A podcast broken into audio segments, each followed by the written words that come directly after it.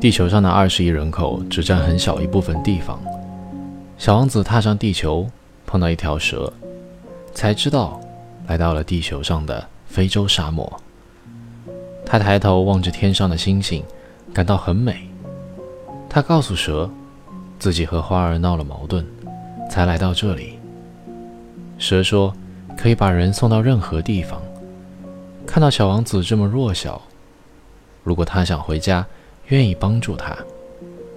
小王子感到，蛇说的话有点像谜。The little prince makes the acquaintance of the snake. When one wishes to play the wit, he sometimes wanders a little from the truth. I have not been altogether honest in what I have told you about the lamplighters and I realize that I run the risk of giving a false idea of our planet to those who do not know it. Men occupy a very small place upon the earth. If the two billion inhabitants who people its surface were all to stand upright and somewhat crowded together, as they do for some big public assembly, they could easily be put into one public square 20 miles long and 20 miles wide. All humanity could be piled up on a small Pacific islet. The grown ups, to be sure, will not believe you when you tell them that. They imagine that they fill a great deal of space.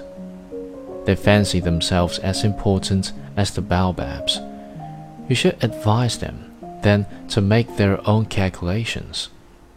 They adore figures, and that will please them. But do not waste your time on this extra task. It is unnecessary.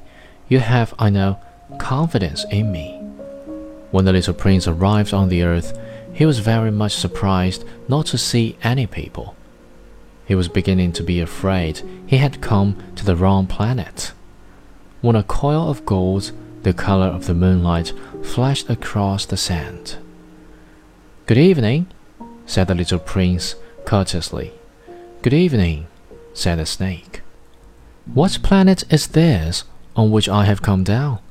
asked the little prince. This is the earth. This is Africa, the snake answered. Ha, then there are no people on the earth? This is the desert. There are no people in the desert. The earth is large, said the snake. The little prince sat down on a stone and raised his eyes toward the sky. I wonder, he said, whether the stars are set alight in heaven so that one day each one of us may find his own again. Look at my planet. It is right there above us. But how far away it is. It is beautiful, the snake said. What has brought you here? I have been having some trouble with the flower, said the little prince. Ha, said the snake. And they were both silent. Where are the men? The little prince at last took up the conversation again. It is a little lonely in the desert. It is also lonely among men, the snake said. The little prince gazed at him for a long time. You are a funny animal, he said at last. You're no thicker than a finger. But I am more powerful than the finger of a king, said the snake. The little prince smiled. You are not very powerful. You haven't even any feet. You cannot even travel. I can carry you farther than any ship could take you, said the snake. He twined himself around the little prince's ankle like a golden bracelet. Whomever I touch, I send back to the earth from whence he came. The snake spoke again. But you are innocent and true, and you come from a star? The little prince made no reply. You move me to pity. You are so weak on this earth made of granite, the snake said. I can help you some day if you grow too homesick for your own planet, I can. Oh, I understand you very well, said the little prince. But why do you always speak in riddles?